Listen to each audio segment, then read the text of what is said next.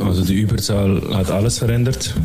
Denkaufgaben für den Trainer sind immer gut. Bedeutet, dass einige Spieler äh, auf sich aufmerksam machen. Aber ich glaube, dass nach dem heutigen Tag diese Woche die Karten neu gemischt werden. Und ich will im Training sehen, wer am nächsten Samstag bereit ist zum Spielen. Triumphe, Höhepunkte, auch bittere Niederlagen, Kuriositäten wie den Pfostenbruch. Klare Worte waren das von Gerardo Seoane nach dem 3 zu 3 unserer Borussia beim SV Darmstadt 98. Was für ein verrücktes Spiel, gewissermaßen auch ein historisches Spiel. Gibt viel aufzuarbeiten nach diesem Sonntagabend in Südhessen. Hier ist der Pfostenbruch, euer Podcast über Borussia Mönchengladbach. Jede Woche eine neue Folge. Danke fürs Einschalten. Ich bin Kevin und grüße Fabian. Es ist jetzt 18 Uhr Aufnahmezeitpunkt, gut 14 Stunden nachdem unsere doch durchaus legendäre Auf Auswärtsfahrt beendet wurde in den frühen Morgenstunden in Berlin. Wie ist die Lage bei dir? Hi. Ja, hi. Ähm, noch ein bisschen müde.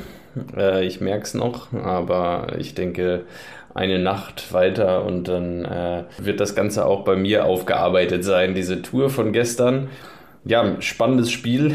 Ähm, ich denke, so in der Form selber noch nicht erlebt. Wir mussten gestern lange in die Vergangenheit zurückschauen, in die Chronik Borussias, äh, um äh, ja, die letzte Aufholjagd, aus der ein 0 zu 3 äh, zumindest mal noch in Punkte umgemünzt wurde, zu finden, äh, sind fündig geworden ähm, in den 70ern und äh, das ist ja schon sehr bemerkenswert. 1979 war es, dass Borussia Mönchengladbach zum letzten Mal nach drei Tore Rückstand noch gepunktet hat. Das war ein Derby gegen den FC Köln.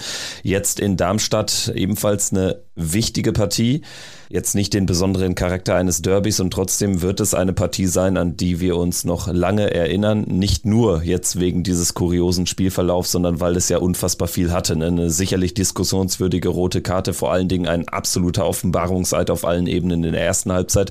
Und wir können das ja jetzt mal punktuell hier aufrollen. Äh, sprechen wir wie immer zunächst über die Aufstellung. Da haben wir ja durchaus ein paar mehr Optionen, ein paar mehr Varianten als im Vorjahr. Die ganz große Überraschung gab es jetzt, würde ich sagen, nicht. Es hatte sich schon vieles angedeutet, zum Beispiel eben, dass Chwanchara nach seiner Länderspielreise eben nicht äh, vollends fit äh, zurückgekehrt ist nach Mönchengladbach, deshalb Jordan dann äh, tatsächlich auf der neuen vorne drin. Dahinter auch alles normal, sage ich mal, ein Gumo Honorar wieder drin, nachdem er gegen die Bayern nicht in der Startelf war und äh, Alassane Player auf der 10, auf der 6 Julian Weigel, logisch als Kapitän aktuell in Abwesenheit von Jonas Omlin, aber Rocco Reitz mit dem zweiten Startelf-Einsatz in Folge. Ja, und dann haben wir wieder auf die Viererkette gesetzt. Joe Scully nach Länderspielreise, rechts hinten Wöber, wieder links hinten Itakura und Friedrich in der Zentrale und Moritz Nikolas logischerweise aktuell im Tor. Wie fällt so dein Rückblick aus auf die Aufstellung gegen 16.30? Was waren deine Gedanken? Äh, ja, ich fand es gar nicht so sehr überraschend, wer alles auf dem Platz stand. Ich fand es vielmehr überraschend, wer nicht auf dem Platz stand. Äh, und da würde ich jetzt mal Flo Neuhaus nennen. Ähm, also klar, es war irgendwo absehbar, dass nach dem Bayern-Spiel Rocco Reitz doch eine durchaus äh, realistische Chance hat, auch gegen Darmstadt wieder in der Startelf zu stehen. Julian Weigel müssen wir, glaube ich, nicht, äh, nicht groß drüber sprechen. Aber dass dann tatsächlich Flo Neuhaus aus der Startelf fällt, war aus meiner Sicht doch leicht überraschend. Ja, und ähm, so ist das zumindest mal immer wieder interessant momentan bei Borussia. Man merkt schon, da ist viel, ähm, ja, viel äh, Breite, viel mehr Breite im Kader, als es in der letzten Saison der Fall war. Wir müssen dann auch noch bedenken, dass da im Mittelfeldzentrum aktuell äh, mit Christoph Kramer und äh, Manu Kone auch zwei Verletzte da sind. Und äh, da finde ich schon bemerkenswert, wer, da sich, wer sich da teilweise auf der, auf der Bank und teilweise auch gar nicht im Kader wiederfindet bei Borussia. Ähm, ich denke, wenn alle fit sind und alle spielbereit wären, dann ähm, ja, hätten wir doch durchaus auch schon eine, spannende Situation rund um die Frage, wer ist eigentlich alles im Kader. Und das finde ich schon bemerkenswert bei Borussia. Ja, und selbst aktuell ohne Kramer und Kone, es dürfte ja das letzte Spiel ohne die beiden zumindest im Kader gewesen sein vorerst.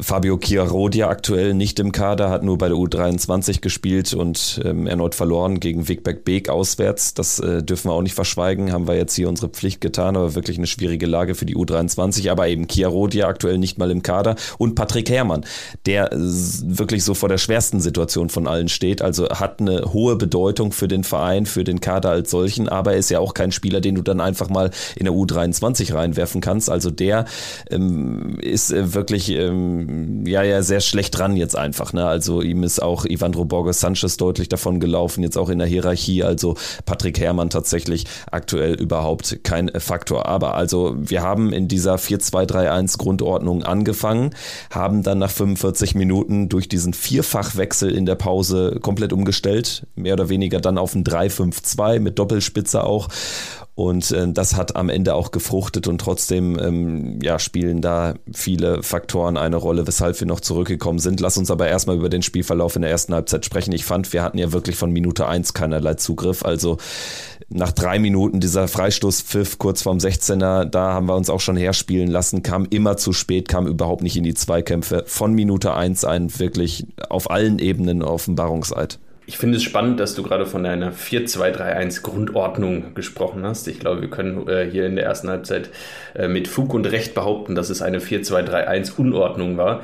Ähm, also äh, da hat gar nichts gepasst, natürlich. Ähm, ähm, Borussia ist überhaupt nicht in die Zweikämpfe gekommen, war immer einen Schritt zu spät, ähm, hatte überhaupt keinen Zugriff auf die Darmstädter. Die Darmstädter konnten gefühlt machen, was sie wollen und äh, trotzdem ähm, ja, ähm, und äh, waren immer, waren auch immer gefährlich. Und äh, das war eigentlich so das Erschreckende, äh, wie leicht Darmstadt es geschafft hat, gefährlich zu werden. Borussia vollkommen planlos, auch hinten, ähm, egal ob sie mal versucht haben, den Ball ähm, kontrolliert hinten rauszuspielen äh, oder den Ball einfach lang nach vorne zu schlagen. In beiden Szenarien war der Ball einfach nach äh, zehn Sekunden wieder weg.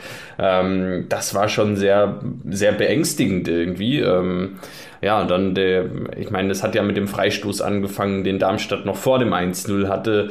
Ähm, das war schon die erste Situation, die Darmstadt dann hatte. Und dann ja dieses äh, beinahe ja komplett absurde äh, 1 0 für Darmstadt, äh, was auch zu dem frühen Zeitpunkt schon hoch verdient war achte Minute das 1 zu 0 äh, durch Marvin Melem und in der Situation stand ich da wirklich äh, komplett äh, verdaddert im Block. Also es war ja dann auch die von uns abgewandte Seite. Also man hat jetzt überhaupt nicht ähm, abschätzen können, ob da wirklich kein Abseits vorlag. Ich meine, das war ja dann am Ende nicht mal knapp. Ne? Und wenn ich mir das jetzt im Nachhinein anschaue, also da pennt ja unsere Abwehrreihe kollektiv und allen voran Marvin Friedrich steht da wirklich unglaublich schlecht und am Ende noch so ein bisschen Alibi-mäßig mit hinterhergelaufen, aber das war ja ein, eine Katastrophe auf allen Ebenen und wenn ich mir das Tor von Melem gegen Union Berlin anschaue, was ähnlich entstanden ist, auch da nimmt er den Ball gut an, gut mit und äh, bleibt dann äh, vorm gegnerischen Torwart äh, trocken. Aber im Prinzip dieses Tor, also es darf so einfach nicht fallen. Ich meine, das ist mehr oder weniger ein blinder Befreiungsschlag nach vorne und Melem pflückt den Ball runter. Wir stehen da, weiß ich nicht, 45 Meter vorm Tor und schaffen es nicht im Ansatz auf Abseits zu spielen. Also ich weiß nicht, was da die Idee war. Und ähm, ja, so ging es dann früh dahin und keine 120 Sekunden später stand es ja dann auch schon 2 zu 0, Fabian. Ja, da braucht man auch gar nicht viel zu sagen. Ähm, ich meine, wenn man ähm, einen, einen Innenverteidiger, der mit aufrückt, äh, einfach mal äh, Mutterseelen allein zum, ähm, zum Kopfball kommen lässt, äh, dann äh, da braucht man sich nicht wundern, warum es äh, 0 zu 2 steht. Und ich sag mal so, das war schon zu dem Zeitpunkt, man war ja geschockt, nicht nur aufgrund des Ergebnisses, sondern ähm, vor allem auch aufgrund der Art und Weise, wie Borussia gespielt hat. Und das Schlimme ist einfach, dass es bei Borussia jetzt nun nicht das erste Mal ist. Ich erinnere mich äh, an Spiele in Düsseldorf, in Bremen, wo es ähnlich lief und ähm, ja, man steht da einfach völlig äh, geschockt, konsterniert. Nach zehn Minuten hat man das Gefühl, der Tag ist ja eigentlich schon gelaufen. Genau so war es und beim 2 zu 0 äh, muss man auch vielleicht nochmal über Julian Weigel sprechen. Ich meine, auch da kann man es von Anfang an besser verteidigen. Es ist eine Standardsituation, man bekommt den Ball erstmal raus, dann kann Kempe da äh, locker fröhlich eben den Ball nochmal reinbringen und äh, Maglica hält, den, hält die Rübe hin, aber wie er sich dagegen Weigel wie einfach durchsetzt, ich meine, das ist unser Kapitän und der fällt quasi einfach um im Luftduell. Es gab quasi gar kein Luftduell, was den Namen wirklich verdient. Also ähm, indiskutabel auf allen Ebenen, also da passten auch gar keine Zuordnung generell. Also bei Standards haben wir enorme Probleme. Es müssten jetzt dann auch insgesamt schon fünf Gegentore sein, die aus Standards äh, gefallen sind von zwölf 12. Das ist eine desaströse Quote. Und ähm, ja, das, das dritte Tor fällt ja dann auch in Folge eines zweiten Balles, wenn man so will, ähm, in Folge einer Standardsituation. Da, davor, Tim Skarke, der das 3-0 ja gemacht hat, hatte davor auch schon eine Riesenchance, wo er am Innenpfosten dann hängen bleibt. Also es ist ja nicht so, dass irgendwie jeder Schuss ein Treffer war von Darmstadt. Das kommt ja auch noch hinzu. Ne? Also wir hatten eine Szene, wo wir mal äh, in eine Konter, in eine Umschaltsituation gelangt sind, wo dann Player aber auch nicht abspielt, sondern den Schuss selbst nimmt. Ansonsten hatten wir offensiv nichts und Darmstadt hatte so viele Möglichkeiten und muss eigentlich zur Halbzeit 4 oder 5-0 führen. Du hast die Situation von Player angesprochen, auch für ihn persönlich gestern die einzige nennenswerte Szene, ähm, die aus meiner Sicht äh, eventuell rechtfertigt, dass er für diesen Auftritt da gestern keine 6, sondern eine 5,5 als Note bekommt. Also einzige halbwegs vernünftige Aktion. Klar kann man darüber reden, ob er abspielen sollte oder nicht, aber er hatte auch einen relativ freien Schuss klar, wenn er den macht, dann, äh, dann, dann schießt du dann Tor, aber äh, unterm Strich war diese Leistung in der ersten Halbzeit einfach eine absolute Nichtleistung. Player ansonsten ja wirklich ähm, ja, unterirdisch. Ich glaube, der hat, äh, ich weiß nicht, ob's, äh, ob man es mit Zahlen belegen kann, aber gefühlt waren es ja zehn äh, Fehlpässe, die der in der ersten Halbzeit gespielt hat. Äh, keine seiner Ideen ist aufgegangen. Ähm, Laufwege katastrophal. Also es war wirklich ja, ähm, ja eine nicht existente Defensivleistung auch von ihm. Äh, Dinge, die wir ja auch schon mal bemängelt haben. Und ich glaube, ähm, das sind so eine, ist so aus meiner Sicht so die mit die wichtigste Erkenntnis aus dem Spiel. Ähm, es waren gestern vor allem Player und Gumu, die einfach in dieser in dieser ersten oder in diesen ersten zwei Reihen, wenn man so will, oder in der ersten Reihe einfach defensiv komplett Ausfälle sind. Also ähm, die kommen überhaupt nicht in Zweikämpfe defensiv und wenn, äh, wenn du da, wenn du einfach nur mit 8, 9 Mann verteidigst, dann wird es auch gegen Darmstadt 98 echt enorm schwer. Ähm, man muss ähm, ja, defensive Arbeit dann schon kollektiv angehen und ähm, es geht einfach nicht, dass sich da Leute raushalten und äh, das Gefühl hatte man gestern bei Player, der ähm, ja, hat alibimäßig versucht, drei Räume zuzustellen, aber äh, das war's auch. Ja, und wir haben noch weitere Ausfälle gehabt. Es ist ja nicht nur so, dass jetzt die Offensivspieler tatsächlich dann äh, die eigene Defensivarbeit unzureichend verrichtet haben, sondern dass auch die defensive Kette ja wirklich ein Totalausfall war. Auch da gibt es sicherlich noch Abstufungen. Äh, Friedrich war eine Vollkatastrophe, so ehrlich muss man dann eben sein. Ne? Ich denke trotzdem rechtfertigt das nicht, was äh, dem teilweise für ein Furor entgegenschlägt. Es ist immer noch ein Spieler von Borussia Mönchengladbach. Das wird er auch auf absehbare Zeit bleiben. Und es wird sicherlich nicht besser, wenn er irgendwie da also sorry, mit, mit Terroristen gleichgesetzt wird oder so. Also manche Leute haben jegliches Maß verloren, das muss ich an dieser Seite auch sagen, an dieser Stelle. Aber ähm, natürlich völlig gerechtfertigt, dass er dann auch in der Halbzeit drin geblieben ist. Es war keine gute Leistung, es war eine richtig schlechte Leistung, gilt aber im Übrigen auch für Joe Scully. Das haben wir ja auch schon im Blog thematisiert. Also ihm hat man gefühlt auch angemerkt, dass da A überhaupt kein Vertrauen ins eigene Spiel ist, dass da überhaupt irgendwie, ich weiß auch nicht, was die Idee war mit ihm da. Also er war defensiv schlecht, nach vorne ging auch gar nichts. Dann hat man auch noch gemerkt, B, dass er eine Länderspielreise in den Knochen gesteckt hatte. Also dementsprechend Joe Scully auch ein Totalausfall und es war schon gut, dass da der ein oder andere Spieler dann tatsächlich drin geblieben ist in der Halbzeitpause. Ich meine, das, das, das war uns ja auch klar. Ich meine, wir haben es gesagt, äh, kannst die halbe Mannschaft jetzt auswechseln. Selten erlebt, dass ein Trainer dann wirklich viermal wechselt. Ähm, fand ich gut. Äh, auch diese Systemumstellung. Ja, man hat dann gemerkt, ähm, da stand tatsächlich auch von Sekunde 1 eigentlich eine andere Mannschaft auf dem Platz. Ähm, und da sprechen wir jetzt noch gar nicht über den Elfmeter und die rote Karte, sondern vielleicht die Situation, die dazu geführt hat, ähm, die ja schon bis dahin alleine äh, in dieser 47. Minute der beste Angriff war, den Borussia äh, bis dahin im Spiel äh, dann zustande gebracht hat. Eigentlich ein lang, langer Ball, aber dann merkst du einfach, dass du mit Tranchera vorne jemanden hast, der den Bällen auch hinterhergehen kann und äh, der einfach auch um äh, ja, jeden äh, keinen Ball verloren gibt und ähm, dann äh, ja wirklich gut in Szene gesetzt wurde und äh, dann in letzter Sekunde aber am Abschluss gehindert wird. Vielleicht äh, zu der Szene ganz konkreter würde mich jetzt deine Meinung auch nochmal interessieren. Wir haben jetzt mittlerweile beide auch die Highlights gesehen. Also im Stadion ist mir da gar nichts aufgefallen. Es ist weder einem Darmstädter aufgefallen und auch äh, weder Schwanscherer noch Jordan, der ja dann auch nochmal den Nachschuss hatte oder mit dem Kopfball dann eben an den Schuhen hängen blieb in der Situation.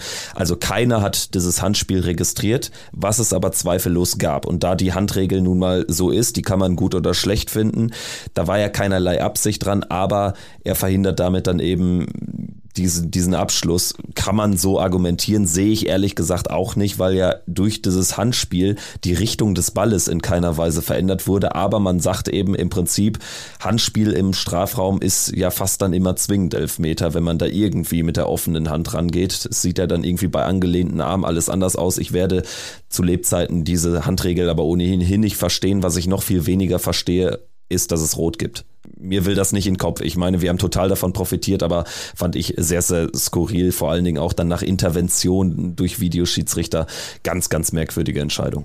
Ja, geht mir auch so. Aus meiner Sicht, mein Verständnis war immer, dass du, dass du quasi ein klares Tor verhindern musst, so Luis Suarez-mäßig auf der Linie, um, um eine rote Karte zu kriegen. Und dann kann ich eine rote Karte wegen Handspiels auch verstehen. Äh, dann sage ich, gut, da wäre ein Tor gefallen. Äh, das hat, hat er eindeutig verhindert. So hat er eigentlich ja nur eine eine, ja, eine mögliche Torchance verhindert, ähm, kein, kein sicheres Tor.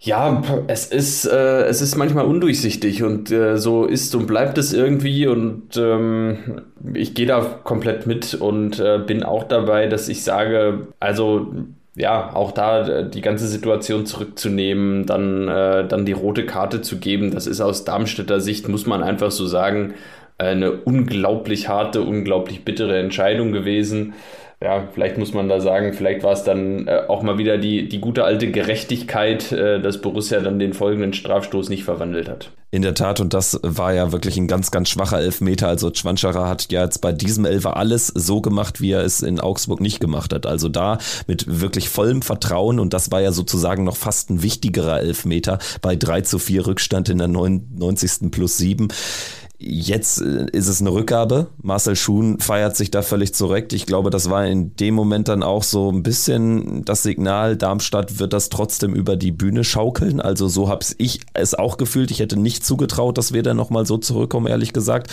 weil ich dachte, ja, dann kriegen wir schon dieses Geschenk mehr oder weniger mit der roten Karte, aber wir nutzen halt den Elfer nicht. Ne? Aber das Spiel hatte sich damit ja grundlegend verändert und wir sind ja dann tatsächlich kurze Zeit später dann doch zum 1 zu 3 gekommen und dem voraus ging eine tolle Einzelaktion von Rocco Reitz, der auch bedingt durch einfach dieses, diese Systemumstellung besser zur Geltung kam in der zweiten Halbzeit. Neuhaus war sehr, sehr belebend fürs Spiel. Sprechen wir vielleicht gleich auch noch drüber, über den Torschützen zum 2-3. Aber erstmal das 1-3, wie hast du das gesehen? Das war ja wirklich Rocco Reitz, wo er 90 Prozent Anteil dran hat. Ja, unglaublich stark. Also ähm diesen Solo, Solo-Lauf dahin zu legen. Du hast Flo Neuhaus gerade angesprochen. Ich hatte das Gefühl, dass da einfach viel mehr Zug drin war. Es war auch eine gewisse Form von, es wirkte so ein bisschen so, als hätte man, wenn die Spieler schon so ein bisschen gekitzelt worden. Äh, und äh, ja, äh, da war schon viel Wille dabei dann auch in der zweiten Halbzeit plötzlich. Ähm, viel ähm, ja, ähm, ja, viel Motivation. Es zu zeigen, dass man es ja doch eigentlich besser kann. Und äh, genau da rein passt auch diese Situation von Rocco Reitz, setzt sich klasse durch gegen gefühlt ganz Darmstadt.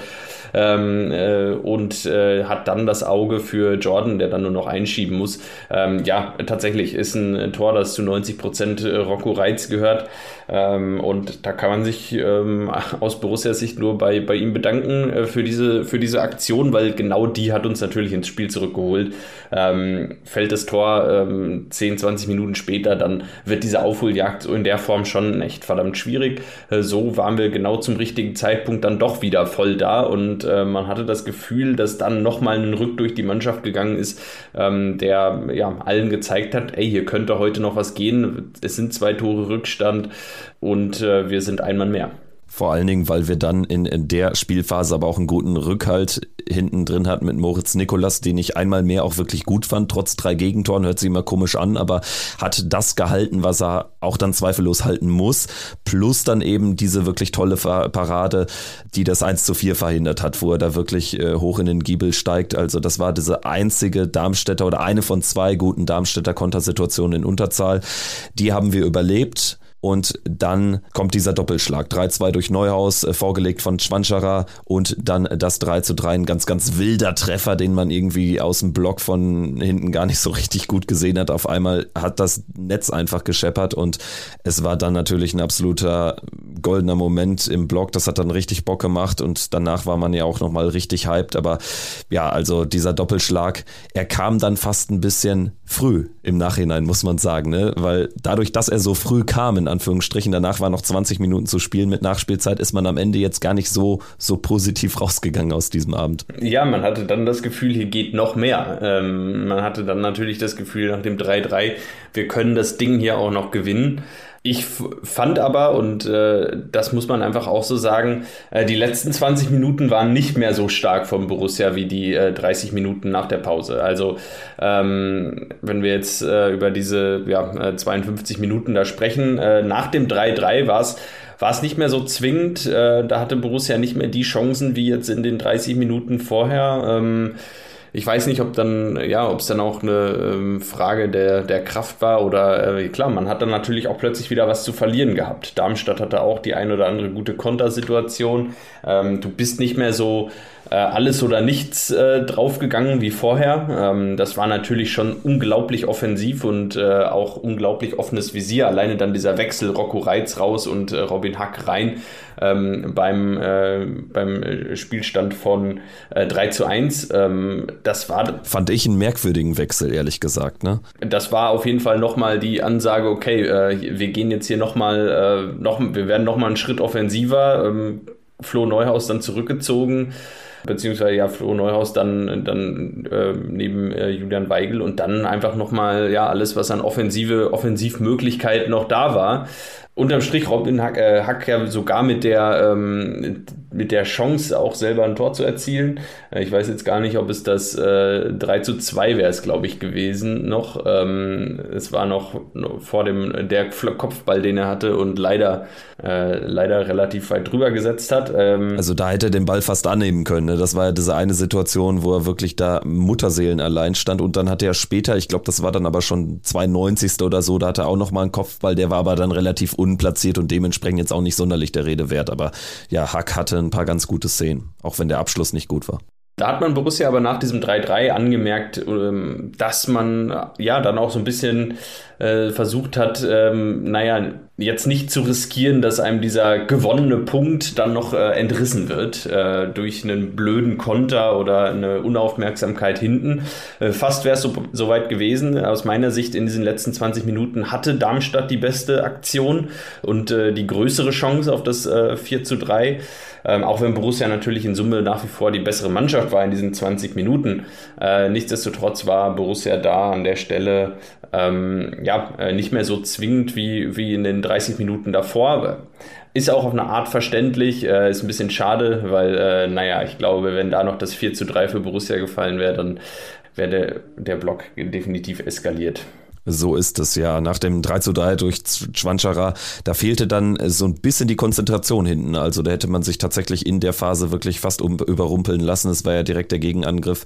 Und äh, Fabian Holland am Ende mit einem unplatzierten Kopfball neben das Gehäuse von Nikolas. Also wenn da jetzt irgendwie Luca Pfeiffer gestanden hätte oder so, also ein Stürmer, dann hätten wir da mutmaßlich alt ausgesehen. Für mich eine Szene, die echt fast ein bisschen unterschätzt wurde. Also das war eine Mega-Chance, gut herausgespielt, aber dann eben schlecht abgeschlossen von Fabian Holland. Zum Glück für Borussia Mönchengladbach. Ja, und äh, in den letzten 20 Minuten so diese ganz herausragende Chance fehlte. Dann einmal ist, glaube ich, Jordan über den Ball gesäbelt und solche Geschichten. Dann in der 97. allerletzte Szene. Äh, Flo Neuhaus war es mit dem Kopfball, den Schuhen dann erst im Nachfassen packen kann. Ansonsten hätte Jordan einschieben können. Und ein 4-3 nach 0-3 wäre natürlich der absolute Wahnsinn gewesen. Aber auch so ist es historisch, denn du sagst es, zum ersten Mal wieder gepunktet seit 1979, ne, wie eingangs erwähnt. Also nach 44 Jahren zum ersten ersten Mal einen drei Tore Rückstand aufgeholt. Aber, und auch das haben wir schon erwähnt, irgendwie für die ganz große Ekstase fiel das 3-3 einfach zu früh und es war dann eben nur Darmstadt und diese erste Halbzeit, die hängt dann noch nach. Ne? Also es war auf beiden Ebenen irgendwie ein historischer Abend aus positiver Sicht, dieses Spiel noch fast komplett gewendet zu haben und aber auch aus negativer Sicht. Denn also es ist erstaunlicherweise gar nicht so selten, dass wir 3-0 hinten liegen, auch bei so irgendwie Gegnern, die ja alles andere als besser sind als wir. Damals Düsseldorf, sagst du es. Ansonsten, was gab es noch für eine Partie Bremen, wo wir 0-4 hinten lagen zur Pause letzte Saison unter Farke?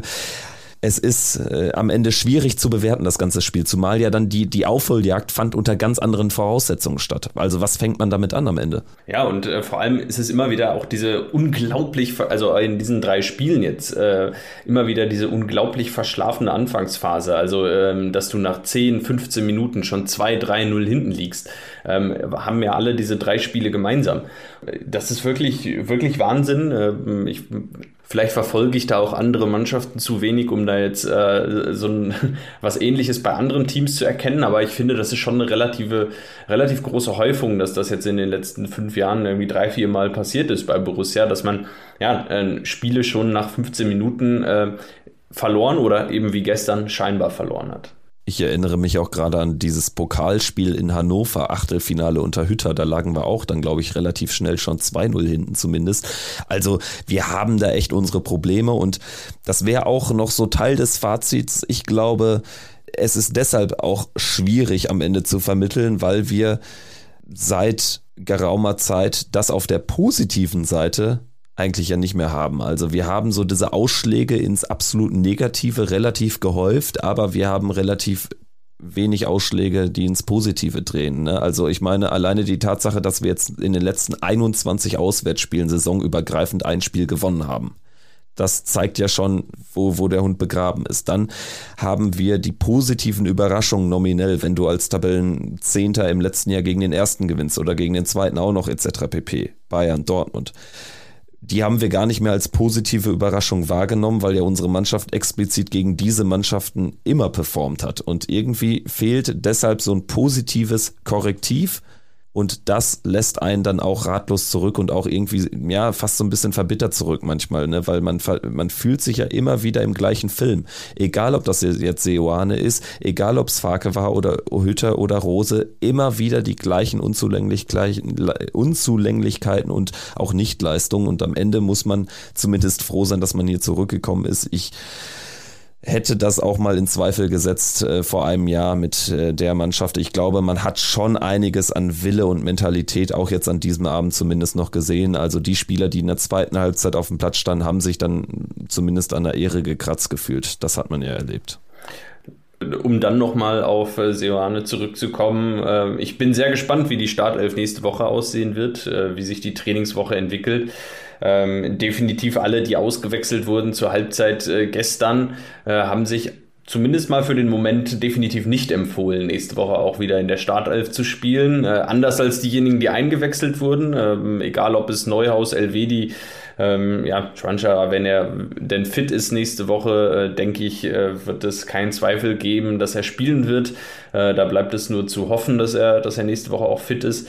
Ähm, ja, ansonsten muss man sagen, auch Luca Netz äh, gestern, ähm, ja, dann einer der, der besseren da auf der Seite. Und ähm, das, äh, ja, das ist einfach jetzt eine ja, spannende Situation. Ich bin, ähm, ich bin erstmal ganz positiv, dass Borussia diese verschiedenen Optionen hat. Ähm, aber definitiv ist es klar, wir brauchen äh, gegen Leipzig nächste Woche zehn Spieler auf dem Platz, zehn Feldspieler, die auch allesamt äh, gemeinsam verteidigen wollen und können. Und äh, da reicht es nicht, wenn, wenn wir mit sechs Leuten verteidigen, dann ähm, nehmen uns äh, Xavi Simons und Co. Äh, auseinander. Was ich gut finde, dass aktuell äh, der Fokus in der Kommunikation nach solchen Abenden auch eher auf dem liegt, was eben problematisch gelaufen ist. Also da mache ich auch gerade wirklich einen deutlichen kommunikativen Unterschied zwischen Gerardo Seoane und Daniel Farke aus. Ich wage zu behaupten, dass Farke die Mannschaft eher für das tolle Comeback gelobt hätte und das in den Vordergrund gestellt hätte und nicht eben diese dramatische erste Halbzeit thematisiert hätte. Dann wären die üblichen Plattitüden in Bezug darauf gekommen und Seoane hat schon den Schwerpunkt in seinen Aussagen auf diesen Offenbarungseid in der ersten Halbzeit gelegt und dann natürlich auch mit der Aussage, auf die du dich jetzt gerade auch nochmal bezogen hast. Stichwort, ähm, er will da sehen, wer sich da jetzt auch im Training anbietet, weil also es gibt keine Erbhöfe mehr ne, in diesem Kader und die darf es auch für einen Alassane Player nicht geben, obwohl wir da jetzt keinen richtigen Zehner auf dem Transfermarkt nachlegen konnten. Aber ja, dann sollte es schon Florian Neuhaus sein in nächster Zeit, ne, weil, weil das war eine absolute Nichtleistung. Das gleiche gilt dann eben für den angesprochenen Marvin Friedrich. Da müssen wir jetzt über die Personalie Elvedi sprechen, hochspannendes Thema. Das gleiche gilt im Prinzip aber auch für die Grundausrichtung. Also der gestrige Tag hat mal wieder gezeigt, eigentlich ist unsere Mannschaft vielleicht dann doch vom, vom Kader besser ausgelegt für eine Dreierkette. Ne? Also mit, mit drei Innenverteidigern dann wirklich hinten zu stehen. Netz ist halt wirklich offensiv echt ein belebendes Element hat seine Probleme, aber wenn er in der Viererkette links hinten spielen muss, ich denke, die Position ist für ihn fast aktuell nicht mehr zu erreichen. Da sehe ich jetzt wirklich Wöber eher festgespielt. Also bevor wir jetzt zu Elvedi kommen, würdest du noch irgendwas ergänzen oder sagst du auch, im Prinzip hat dieses Spiel ja mehr gezeigt, was nicht läuft, weil das Positive kann man nicht so richtig bewerten, weil es eben unter komischen Voraussetzungen stattfand gestern. Ähm, ich, ich würde es auch so sehen. Ähm, aber auch Seoane hat es erkannt, hat gesagt, eine Denksportaufgabe für den Trainer für nächste Woche äh, für die Trainingsgestaltung. Drücken wir ihm die Daumen, dass er die Denksportaufgabe erfolgreich löst und äh, nächste Woche eine Mannschaft auf den Platz schickt, die ähm, ja, von der ersten Minute an hellwach ist und nicht erst nach äh, 45 Minuten ähm, auf dem Platz steht. Und dann kommen wir jetzt mal zu dieser umstrittenen Personalie Nico Elvedi. Also die Situation hat sich vertraglich jetzt äh, seit der letzten Woche nicht verändert. Nico Elvedi hat noch äh, Vertrag, Restlaufzeit äh, bis Ende dieser Saison. Dann gibt es natürlich gewisse Unklarheit über die Klausel, ab welcher Spielanzahl die erreicht werden würde, weshalb sich dann sein Vertrag automatisch verlängern würde. Seoane hat den Donnerstag oder sorry, den Freitag ähm, die Pressekonferenz vor Darmstadt genutzt für ein sehr, sehr deutliches Statement, was ich gut fand, was aber trotzdem natürlich auch kritisch hinterfragt werden muss. Wir hören mal rein und dann sprechen wir genau darüber. Ja, wir warten die Entwicklung ab. Wir sind in Gesprächen. Ähm, mehr kann ich dazu nicht sagen. Wenn es, wenn die Gespräche sich dann so entwickeln, dass es ein Bekenntnis gibt zu uns, dann äh, würde ich sagen, öffnet das alle Möglichkeiten. Bis dahin ist Nico ein Kadermitglied wie jedes andere, aber natürlich in unserer Entscheidung nicht, ähm, nicht gleich bewertet wie vielleicht ein Spieler, der sich für das Projekt äh, committed hat. Ich sag mal so, aus äh, taktischer, kommunikativer Sicht war das Darmstadt-Spiel jetzt kein, kein gutes für Seoane in Bezug auf äh, diese Position zu Elvedi. Weil Elvedi hat natürlich wirklich vieles gut gemacht in der zweiten Halbzeit. Er hat einen völlig indiskutablen, nicht zum ersten Mal indiskutablen Marvin Friedrich ersetzt. Und dann könnte man natürlich auch berechtigterweise einwenden, Seoane, wir feiern ihn auch für oder wir finden ihn besser als unsere Vorgängertrainer wegen seines pragmatischeren Ansatzes. Zu Pragmatismus gehörte dann aber auch zu sagen, ja, wir müssen jetzt alles dem kurzfristigen sportlichen Erfolg unterordnen und da ist Nico Elvedi die deutlich bessere Wahl als Marvin Friedrich. Wie siehst du es? Das hat das Spiel gestern gezeigt, genau so in der Form und ähm, ich denke, ja, dass man äh, diese Woche die, die Gespräche nochmal intensivieren wird, ähm, auch da nochmal mit, mit Elvedi sprechen wird. Ich meine, in diesem 3-4-2-1 äh, oder 3-4-3-System, wie man es auch immer interpretieren möchte, wäre Nico Elvedi natürlich in der Dreierkette ähm, enorm wichtig. Ich glaube, eine Dreierkette mit Wöber, Itakura und Elvedi ja, das hat schon viel Qualität und äh, das könnte auch dazu beitragen oder könnte einer der Schlüssel sein dafür, äh, diese ja doch sehr äh, die, ja, äh, hohe Anzahl an äh, Gegentreffern in diesen ersten äh, vier Spielen zu beseitigen. Und ähm, da hoffe ich drauf, dass, ähm, dass man da zu einem positiven Ergebnis kommt. Ähm, zu einem Ergebnis, das vielleicht für, für alle Beteiligten äh, am Ende auch positiv sein kann. Für Nico Elvedi zum einen kurzfristig, dass er äh, wieder Spiele spielt für Borussia Mönchengladbach, ähm, dass er vielleicht seinen Vertrag nochmal ähm, kurzzeitig verlängert, vielleicht auch mit der Option dann nächstes Jahr ähm, zu ähnlichen Konditionen, wie man es ihm vielleicht jetzt zugesagt hat, auch theoretisch wieder rauszugehen. Ähm, kann ja für ihn durchaus auch äh, von Vorteil sein. Ähm, vielleicht kann man da äh, kurzfristig äh, auch äh, Bezüge nochmal erhöhen ähm, und ihm auch ein, äh, ein Angebot geben, äh, ein Angebot machen, dass er, dass er dann annimmt. Ich bin gespannt. Ich hoffe darauf, dass man sich irgendwie einigen kann, äh, weil sportlich, das hat man gestern gesehen, wäre Nico Elvedi definitiv ein Gewinn für die Mannschaft. Zumal, das muss man ihm ja auch hoch anrechnen, er wird eben kommunikativ wirklich von Seoane relativ deutlich angezeigt, wo er steht aktuell, dass da eben auch nicht sportliche Gründe die Hauptrolle sind, weshalb er dann eben nicht in der Startelf steht ohne jetzt das unfair zu gestalten. Also es wird jetzt keine Trainingsgruppe 2 mit Nico Elvedi eingeführt oder irgendwas dergleichen.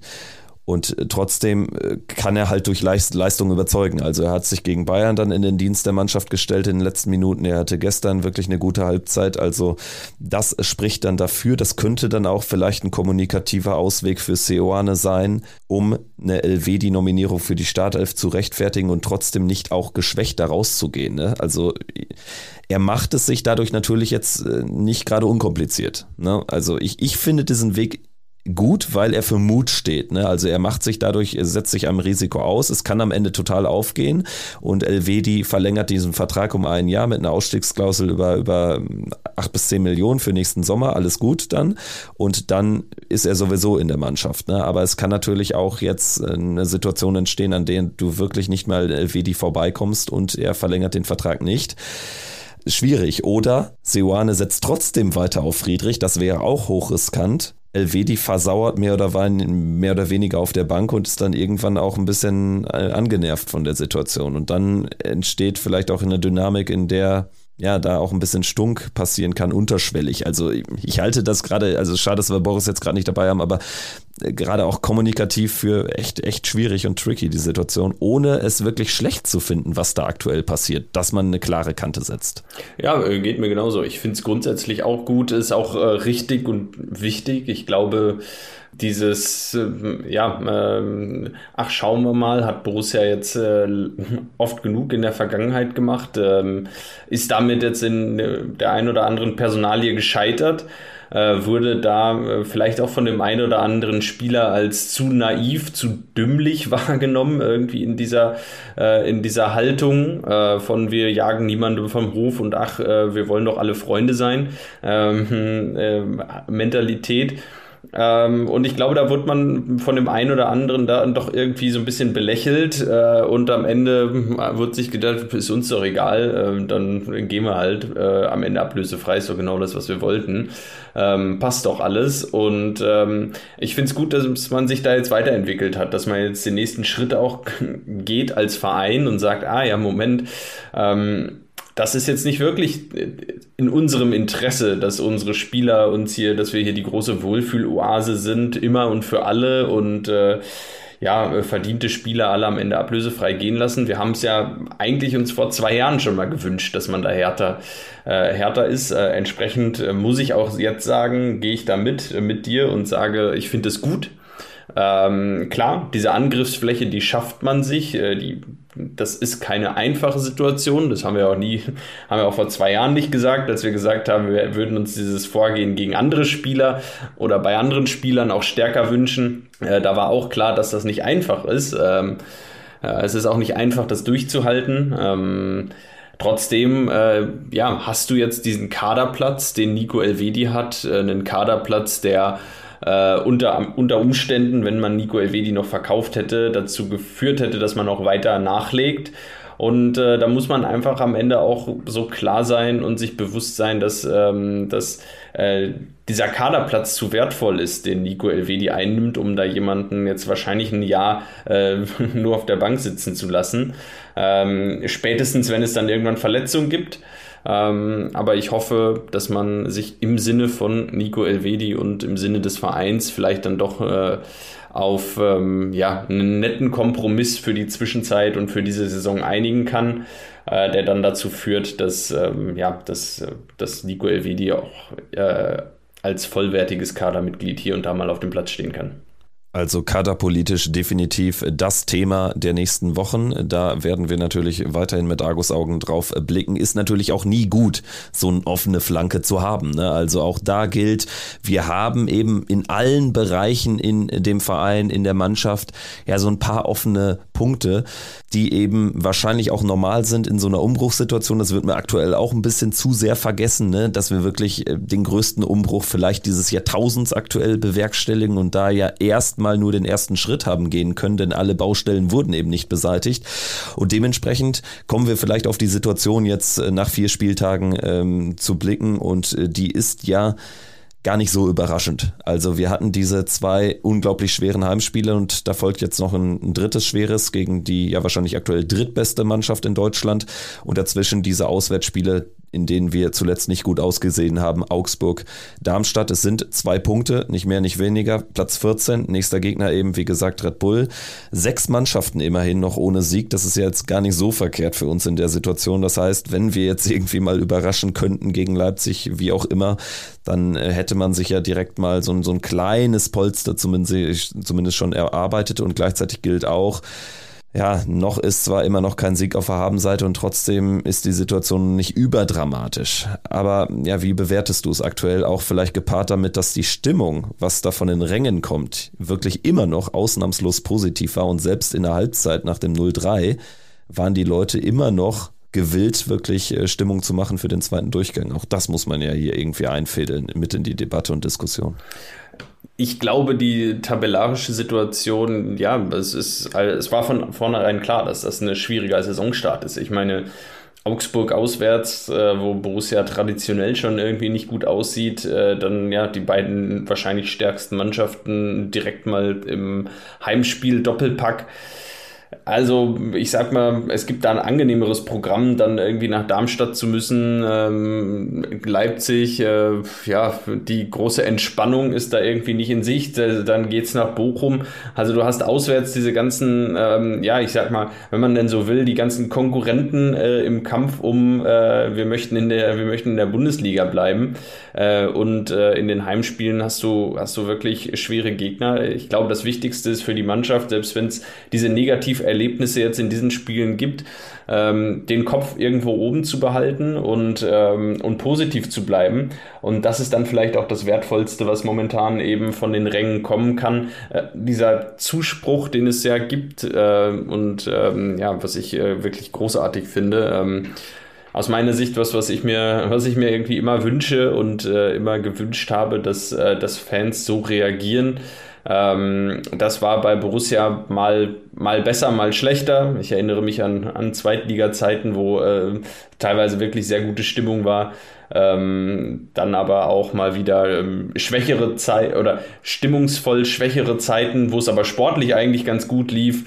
Ähm, also ist äh, schon immer wieder ein bisschen auf und ab. Momentan äh, ist es wirklich stark, momentan macht es wirklich Spaß und momentan muss man sagen, ähm, wahrscheinlich oder vielleicht, äh, so erlebe ich es gerade, ähm, ist äh, die Stimmung bei Auswärtsspielen ähm, so gut wie so gut wie nie. Fragezeichen. Würde ich auch mitgehen. Also ich kann mich äh, echt nicht erinnern an, an Phasen, die, die sportlich wirklich schwach waren, wo man jetzt auswärts nicht gerade brilliert, die trotzdem stimmungstechnisch so gut sind. Also definitiv 1A aktuell, macht Bock. Jetzt gehört soweit auch dazu, dieser Gästeblock ist verdammt klein, ne? Und die, die da gestern ein Ticket haben, die gehören dann auch schon zum, zum relativ engeren Auswärtsfahrerkern, würde ich mal behaupten. Und es ist natürlich in einem kleinen Block dann auch einfacher, mehr Leute mitzunehmen. Und trotzdem, also es ist immer noch so eine Grundpositivität drin, ja auch in den Heimspielen. Auch da muss man sagen, die Stimmung so gut wie lange nicht mehr. Vielleicht sogar vor allen Dingen in den Heimspielen, weil auswärts hatten wir immer einen guten, stabilen Support. Ne? Aber jetzt trotz der zwei Niederlagen wirklich gegen Bayern auch im Nachgang sagen, Schulterschluss zwischen Mannschaft und Fans, das kann man im Prinzip nach jedem Spiel aktuell sagen. Das wird man sicherlich auch noch sagen können und damit können wir jetzt vielleicht den Schwenk machen zu unserem letzten Tagungsordnungspunkt, Vorschau auf das Spiel gegen Leipzig nächsten Samstag 15.30 Uhr. Das wird wahrscheinlich auch noch so sein, wenn man gegen Leipzig verliert mit einer guten Leistung. Da bin ich fest von überzeugt, aber dieser Kipppunkt, der, der rückt mutmaßlicher näher. Und es wird darauf ankommen, das ist jetzt meine These für die nächsten Wochen. Borussia braucht den ersten Sieg, bevor es so einen Kipppunkt gibt, auch was die Stimmung betrifft. Ja. Kann, kann der gegen Leipzig schon gelingen, Fabian? Kann natürlich. Ich meine, in der Bundesliga, und das, das merkt man ja jetzt in diesen ersten Spielen, ähm, wie stark da auch Kleinigkeiten entscheiden. Nicht nur in der Bundesliga, auch in der zweiten Liga. Wir haben uns gestern über Osnabrück unterhalten. Osnabrück ja ein spannendes Beispiel. Äh, vor äh, vier Wochen liefern die einen unglaublichen Pokalfight gegen Köln und ähm, ähm, spielen wirklich äh, guten Fußball, ähm, ja, halten mit mit Köln und ähm, man sagt, boah, Respekt, diese Osnabrücker, äh, echt stark. Und vier Wochen später sitzen wir da, ähm, sehen in der Kneipe äh, nur das äh, vor dem Spiel gestern, ähm, dass äh, Osnabrück da mit 0 zu 7 untergeht gegen Hannover 96 äh, und sagen, na gut, Osnabrück wird wahrscheinlich Absteiger Nummer 1 aus der zweiten Liga. Da merkt man, wie schnell es gehen kann in alle möglichen Richtungen. Und ähm, das zeigt sich aber Borussia gerade auch. Borussia ist so wirklich äh, auf der Kippe. Äh, ich glaube schon, dass, äh, dass Borussia das Potenzial hat mit der Mannschaft. Äh, wenn man sich denn einmal mal äh, Selbstvertrauen geholt hat und ähm, auch einen, ja, einen, einen, eine stabile Grundordnung irgendwann hat dass man, dass das Ganze wirklich ins Positive kippen kann. Ähm, und äh, das sieht man ja auch an den Toren, die Borussia erzielt. Ich meine, Borussia erzielt in zwei Auswärtsspielen sieben Tore. Äh, wann hat es das schon mal gegeben? Das heißt, offensiv funktioniert es ja. Äh, unsere neuen offensiven Spieler äh, funktionieren auf eine Art ganz gut. Es macht auch Spaß, den zuzuschauen und du hast auch immer das Gefühl, die können hier gleich noch ein Tor schießen. Ähm, und das ist, äh, das ist irgendwie positiv. Ähm, ja, defensiv äh, läuft es aber natürlich auch noch nicht rund. Zwölf Gegentore, ähm, das sind jetzt drei im Schnitt pro Spiel. Wenn das natürlich so weitergeht, damit ist noch keiner in der Bundesliga geblieben. Das äh, muss man ganz klar so sagen. Das heißt, da ist auch noch Luft nach oben. Und da wird es jetzt äh, auf die Weiterentwicklung der Mannschaft äh, stark ankommen. Ich glaube, das Wichtigste, was die Mannschaft braucht, ist diese Unterstützung von außen, äh, der Zuspruch. Und äh, klar, irgendwann brauchst du Punkte. Irgendwann musst du äh, defensiv äh, auch mal mitten aus einem Spiel rausgehen, in dem du nicht zwei oder drei Gegentore bekommst, sondern im Idealfall mal keins und vorne aber die zwei machst. Ähm, das muss kommen und wenn das nicht kommt, dann steigst du halt aus der Bundesliga ab. Ähm, aber ich ich glaube, es kann passieren und ich glaube, es kann auch sogar passieren, dass Borussia mal hier und da eine, äh, vielleicht mal zwei, drei, vier Spiele am Stück gewinnt, was uns ja ewig nicht passiert ist. Das muss ja, äh, ich glaube, das war noch im vergangenen Jahrzehnt gefühlt. Äh, äh zumindest äh, habe ich es im Stadion äh, nicht, nicht erlebt in, den, in den letzten oder seit einer Ewigkeit nicht, dass Borussia mehrere Spiele am Stück gewinnt. Und ähm, das, das wird jetzt einfach das wird schwer. Das wird in den nächsten ähm, Wochen, da entscheiden Kleinigkeiten. Das ist ein nach wie vor sehr fragiles Gebilde.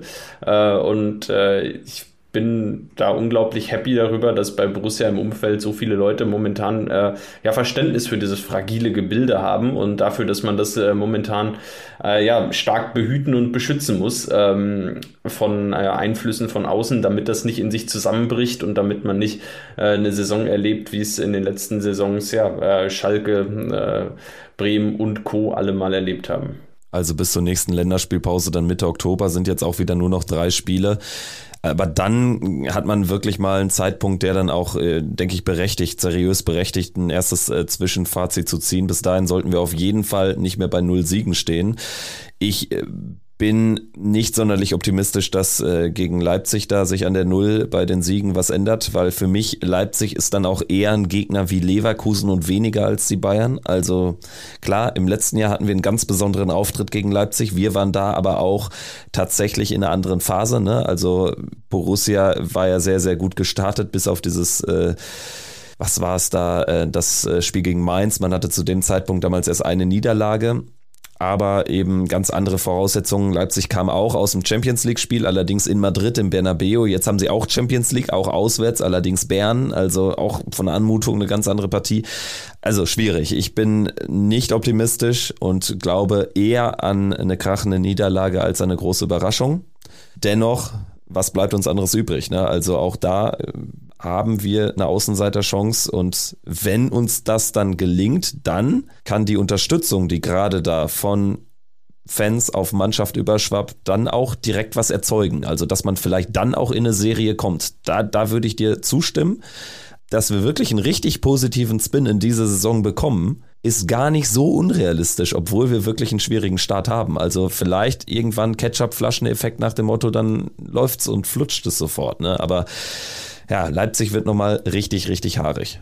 Ich hoffe auf das Beste Und äh, ja, hoffe einfach, dass die Mannschaft äh, defensiv einen besseren Job macht als in der ersten Halbzeit gegen Darmstadt. Das muss auf jeden Fall so sein, denn äh, zwölf Gegentore nach vier Spielen, das ist ja nicht nur ausbaufähig, sondern ziemlich grottig. Also da muss angesetzt werden. Das war auf jeden Fall der Pfostenbruch jetzt nach dem vierten Spieltag. Wir warten, wir warten weiter sehnsüchtig auf den ersten Saisonsieg, hoffen auf eine Überraschung gegen Leipzig und melden uns dazu dann in einer Woche mit der Analyse. Und dann gibt es auch eine Gegnervorschau, denn dann haben wir ja wieder einen richtig schönen schönen Gegner, nämlich den VfL Bochum. Also, Fabian hat Spaß gemacht wie immer und bis zum nächsten Mal. Macht's gut. Ciao, ciao. Bis dann. Ciao, ciao.